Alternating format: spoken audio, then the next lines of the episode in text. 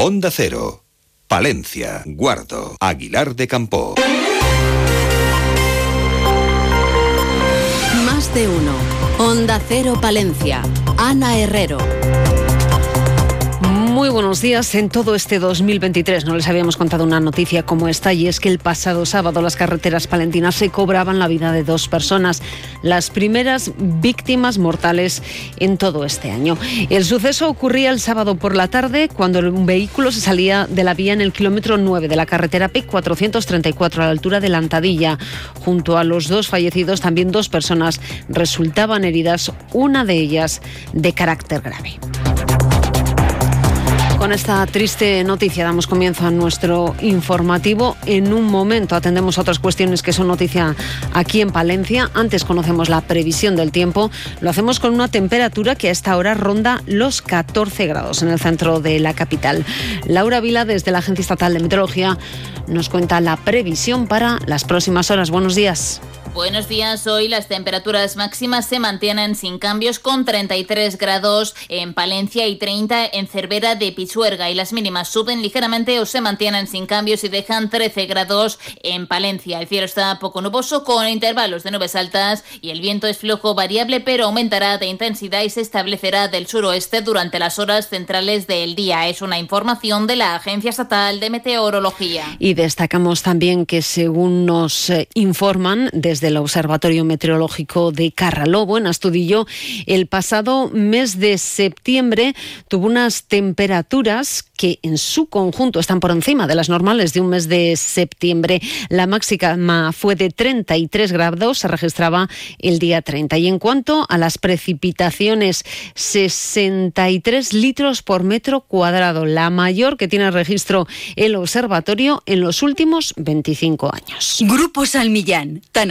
Funerarias, les ofrece la noticia. Fue el 26 de enero cuando un incendio destruía las instalaciones de Cascajares. Ocho meses después de las cenizas de una fábrica ha resurgido una moderna factoría que hoy retoma su producción. Y lo va a hacer con un acto simbólico en el que se colocará el cartel de Cascajares que sobrevivió al incendio. Alfonso Jiménez es el presidente y cofundador de Cascajares. Bueno, pues es un día para nosotros muy bonito, que es el día que volvemos a fabricar, volvemos a trabajar en nuestra fábrica de dueñas de Palencia y lo que vamos a hacer pues es algo muy simbólico y es ese cartel que aguantó al fuego a los 1500 grados y que no se quemó y que no ha habido ni que pintarlo, lo vamos a volver a colgar de la fábrica nueva, en la fachada nueva y ese pues va a ser un acto pues con todos los empleados para que aplaudamos lo que hemos conseguido hacer en nueve, en ocho meses.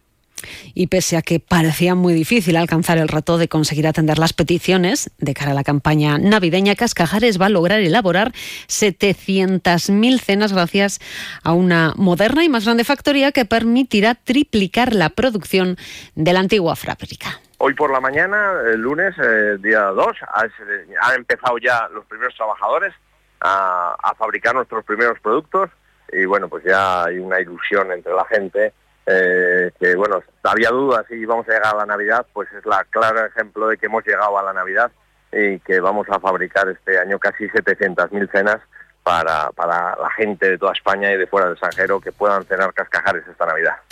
Grupo San Millán sigue creciendo en la capital y también en la provincia. En la calle Extremadura 12, nuevos velatorios crematorio con amplias y confortables salas. También en venta de baños y Villamuriel. Grupo San Millán.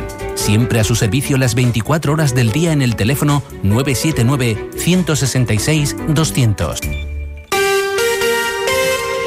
Hablar del Jorge Manrique, o como le conocemos popularmente los palentinos, el Instituto Viejo, es hablar de uno de los principales centros académicos de nuestra provincia. En sus aulas se han formado miles y miles de palentinos. En más de uno palencianos hemos conversado con el jefe de estudios del bachillerato nocturno, Juan Carlos Bravo. Bravo ha puesto en valor las clases que se imparten en el nocturno al ser muy personalizadas. También ha querido destacar que la docencia en el entorno nocturno permite conciliar la vida familiar y laboral. Y conduce a lo mismo, es decir, que si un alumno o una alumna quieren hacer eh, la EBAU, salen perfectamente preparados para hacer la EBAU, o si optan por un ciclo de formación profesional de grado superior, pues lo mismo. Entonces es una característica propia que se divide además, fíjate, en tres años, no dos. Con lo cual empezamos las clases a las 7 de la tarde y a las diez y media ya se ha terminado. ¿Qué característica tiene? Pues que conciliamos con las personas que tienen familia, con las personas que tienen trabajo, Recordamos que las docencias que se imparten en el nocturno del Jorge Manrique son bachillerato tecnológico de ciencias, de ciencias sociales y humanidades y de ciencias de la salud. Además está abierto un periodo extraordinario para apuntarse en el nocturno, pudiendo realizar esta inscripción en el propio instituto o bien a través de su página web. Y 800 andarines sonoros participaron en la decimocuarta marcha sonora del Grupo Fundación San Cebrián.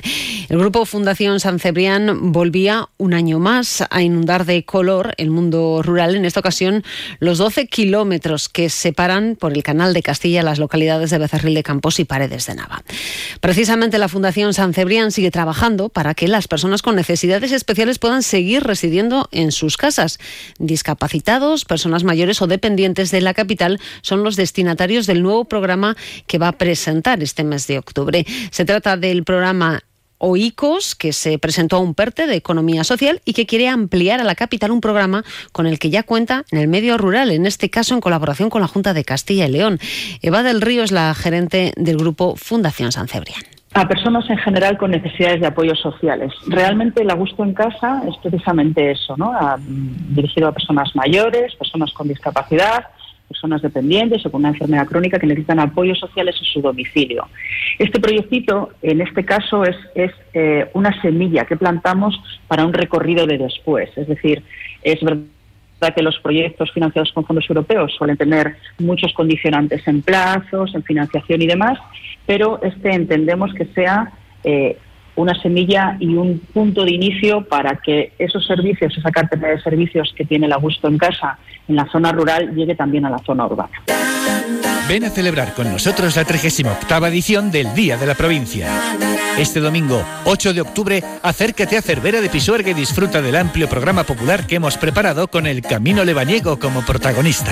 Desfiles de pendones, campaneros, marceros y dulzaineros, muestra de elementos de Palencia, vermú musical, comida popular y el fantástico concierto de Nando Agüeros. Y para los más pequeños, talleres, teatro y atracciones. Te esperamos. Vive con la Diputación contigo. Somos más provincia. Y ahora hablamos de nuestro mundo rural. Onda Cero con el mundo rural palentino. En Onda Cero hablamos de nuestros pueblos, de sus gentes e iniciativas.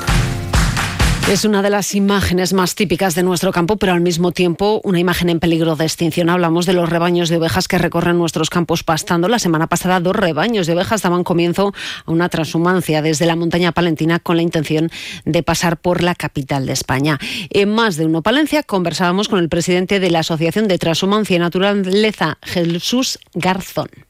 Todo esto, el pastoreo, eh, es la forma más adecuada, no solo de crear alimentos de alta calidad y de aprovechar los recursos naturales, sino también de luchar contra el cambio climático, porque al pastar el ganado va acumulando carbono en el subsuelo. cada... Y les contamos también que la Diputación de Palencia saca una convocatoria de ayudas a ayuntamientos para la inclusión de entidades locales en el programa provincial de apoyo a la infancia y la adolescencia dotado con 24.000 euros. Y tiempo ya para el deporte. Thunder Palencia sigue sin conocer la victoria el viernes. La rozaba ante el Fútbol Club Barcelona, 83-84 para los catalanes tras la prórroga. Ayer caían con Andorra, 87-74. Perdía el Cristo este fin de semana y el Becerril ganaba el Palencia y también ganaba el Deporcil de Huerto. A las 12 y 25 es nuestra próxima cita con la información local y provincial en Más de Uno Palencia. Julio César Izquierdo y con qué protagonistas. ¿Qué tal? ¿Cómo ha transcurrido el fin de semana? Espero que bien. Muchos temas hoy en la cartera radiofónica entre otros, eh, conversar y entrevistar al portavoz del Partido Popular en el Ayuntamiento de Palencia, Víctor Torres. Además, las efemérides semanales con Fernando Méndez. Creo yo que podremos eh, viajar a diferentes puntos de la provincia, creo yo que sí, y estará nuestro José Antonio Medina con la Escuela Canina en la radio cercana. Buenos días. Terminamos, alcanzamos las ocho y media. Pasen un buen día. Las ocho y media de la mañana son las siete.